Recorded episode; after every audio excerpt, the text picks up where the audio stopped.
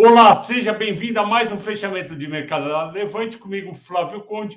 Hoje é sexta-feira, dia 21, e o programa de hoje é dedicado ao Henrico, que é o head de variável da Levante, nosso chefe. Vocês conhecem ele, ele faz o Morning Call de manhã e ele faz séries de sucesso, como o Trade dos Cinco Dias e Operação Fênix. Como ele e a esposa se cansaram muito no outro fim de semana mudando de casa, Portanto, eu desejo ao Henrique e à esposa um fim de semana de recuperação de energia, curtindo a Casa Nova. E a sugestão de filme hoje é na Netflix, Uma Garota de Muita Sorte, um filme bem bacana, em duas horas você matou o filme, vocês vão gostar. Vamos lá. O mercado operou o dia inteiro em alta e fechou em 2,30 de alta, seguindo o mercado americano, que fechou Nasdaq com 2,30 e o Dow Jones com 2,40. Eu sempre falo para vocês que em 70% dos dias o Ibovespa vai na mesma direção do, da Bolsa Americana e às vezes vai exatamente igual. Então é mais um dia provando isso. E por que, que o mercado americano subiu? porque logo de manhã os investidores leram relatórios do Fed que sugerem que na próxima reunião, que é em dezembro, eles podem não aumentar tanto os juros, ou seja, estava todo mundo esperando 0,75, pode ser que venha 0,5. Aí caiu a taxa do 10 anos, que é o de 4,30 para 4,22, o dólar desvalorizou e as bolsas subiram. Aqui, por exemplo, o dólar foi de 5,17 para 5,14 e a nossa bolsa, como eu falei, fechou quase em 120 mil pontos. Quem diria, um parênteses, quem diria que no dia 21 de outubro, quem diria que no dia 21 de outubro, a Bolsa Brasileira, a 10, 9 dias da eleição, juros subindo lá fora, a gente ia estar com 120 mil pontos. A maioria, com certeza, em julho, ia apostar que a gente estava em 100 mil pontos. Se vocês forem na internet, na Infomani, tem aí um monte de gestor, analista, falando que o cenário estava difícil e era para sair de bolsa. A gente, a Levante, nunca fez isso e sempre, sempre batemos na tecla que a bolsa está barata, a perspectiva é boa e o Brasil é diferente. O Brasil está com juros já no topo e vai começar a cair no ano que vem. Vamos lá.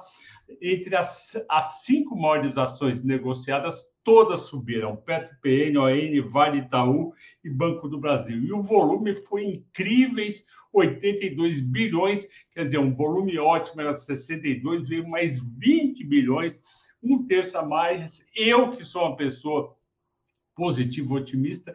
Não acreditei num volume tão alto e tão antes da eleição. Se fosse pós eleição do Bolsonaro, que o mercado está privilegiando, eu ia acreditar, mas faltando nove, dez dias antes, só porque tem pesquisa aí dando que o Bolsonaro pode ganhar, eu realmente fiquei surpreso. E teve estrangeiro que comprou, quer dizer, está uma empolgação. Aliás, amanhã às 14 horas, eu vou lançar um vídeo novíssimo com um relatório com três carteiras.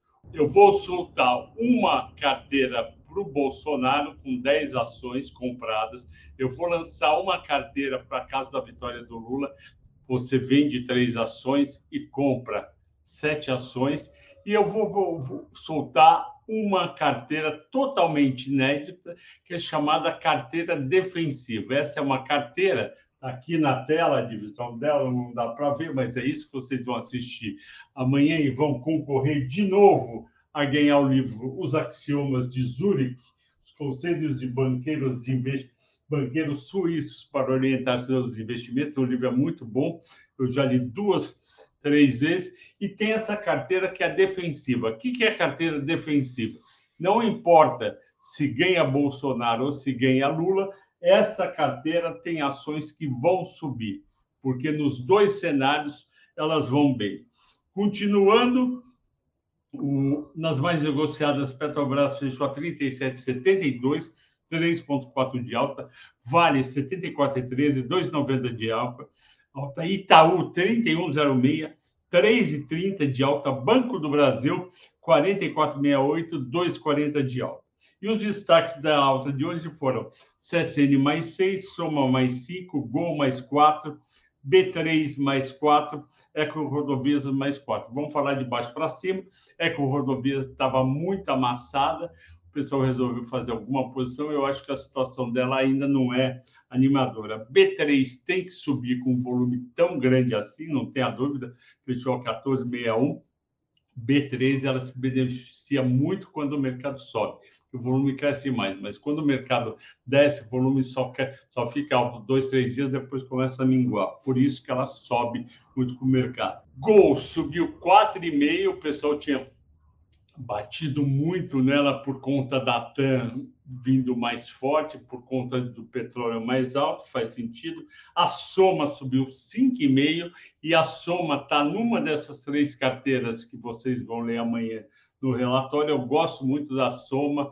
Minha filha já trabalhou lá, não trabalha mais, falou que a empresa é muito boa, as margens de lucro são muito fortes. Por exemplo, na, na loja que a minha filha trabalhava, ela vendia vestidos a 600, 700, 800 reais. Eles chegavam com custo de 200 reais. Então, a margem é muito grande. CSN subiu de novo. CSN vinha apanhando por conta dela ter que vender a participação dela na Uzi Minas num preço tão baixo. O CAD ontem liberou isso daí e agora ela pode andar tranquilo. MRV caiu 7,18, foi a maior queda, porque ela estava andando bem por conta da vitória do Lula, que ele, que ele vai ou ia turbinar Minha Casa Minha Vida, diminuindo a chance dela ganhar, o pessoal vende MRV. Cielo menos 1,7, é o balanço do mercado, TOTS 0,90 também é o balanço do mercado. de Seguridade só cai quando o mercado acha que as outras ações vão subir mais, aí tira um pouco o pé de uma empresa defensiva e depois, quando o mercado sobe demais, volta a comprar a BB Seguridade. Vivo é a mesma coisa, 0,67 a 39,97. Eu acho que Vivo está muito barato. Vamos para as ações que vocês escolheram.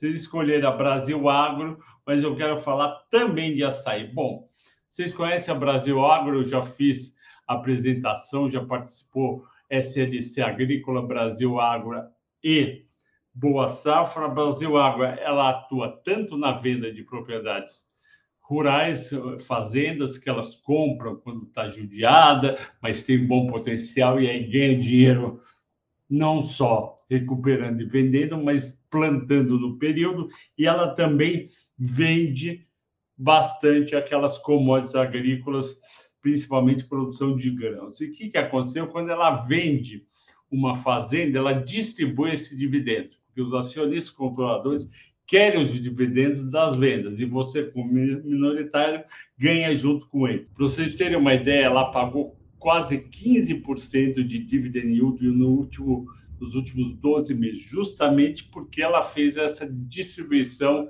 de dinheiro de fazenda vendida. Lembra? Ela vendeu, vendeu 520 milhões em fazendas, a soja, que é 39% da receita dela, continua indo muito bem, caiu um pouco, mas continua com uma margem muito favorável. Esse ano a companhia já pagou R$ 2,02, isso foi no final de abril, e agora, na primeira quinzena de novembro, vai pagar R$ 3,24. Então, é uma empresa que vale a pena ter no portfólio. O país é, tem essa vocação agrícola e você não tem muitas opções na bolsa. Você pode ir para alimentos, só que alimentos, na verdade, o agrícola é um custo. Então, você tem que ir para a LC Agrícola e a Brasil Agro, ou a Boa Safra. Eu teria as três no portfólio. E aí ele deu essa entrevista hoje, o Guilherme, o, Gui, o Guilhamon, que é o CEO da empresa, ele falou que está tranquilo, mesmo com juros altos, já caiu um pouco o preço das commodities, mas ainda está no nível muito rentável. Ele falou que quer ter um, uma meta de 5% de dividend yield. E aí ele explicou por que, que primeiro você tem os 15, depois você cai para os 5%. Porque você teve o 15 quando a ação estava lá embaixo. Quando a ação sobe 40%, 50%, mesmo você distribuindo a mesma quantidade de dinheiro, o teu yield cai automaticamente.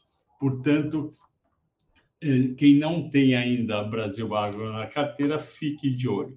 Agora o açaí é o pão de açúcar que divulgaram hoje vendas do, do, terceiro trimestre. As vendas foram boas, principalmente no açaí. A receita bruta avançou 30%, impulsionado por 14 conversões de hipermercado extra em hipermercado do açaí.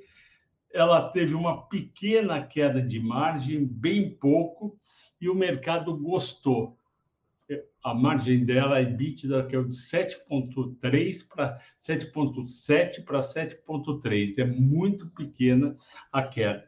E eu continuo animado porque também veio bons resultados de vendas na parte de pão de açúcar. Pessoal, agradeço a todos pela audiência, pela paciência. Bom fim de semana a todos, bom descanso e até segunda-feira.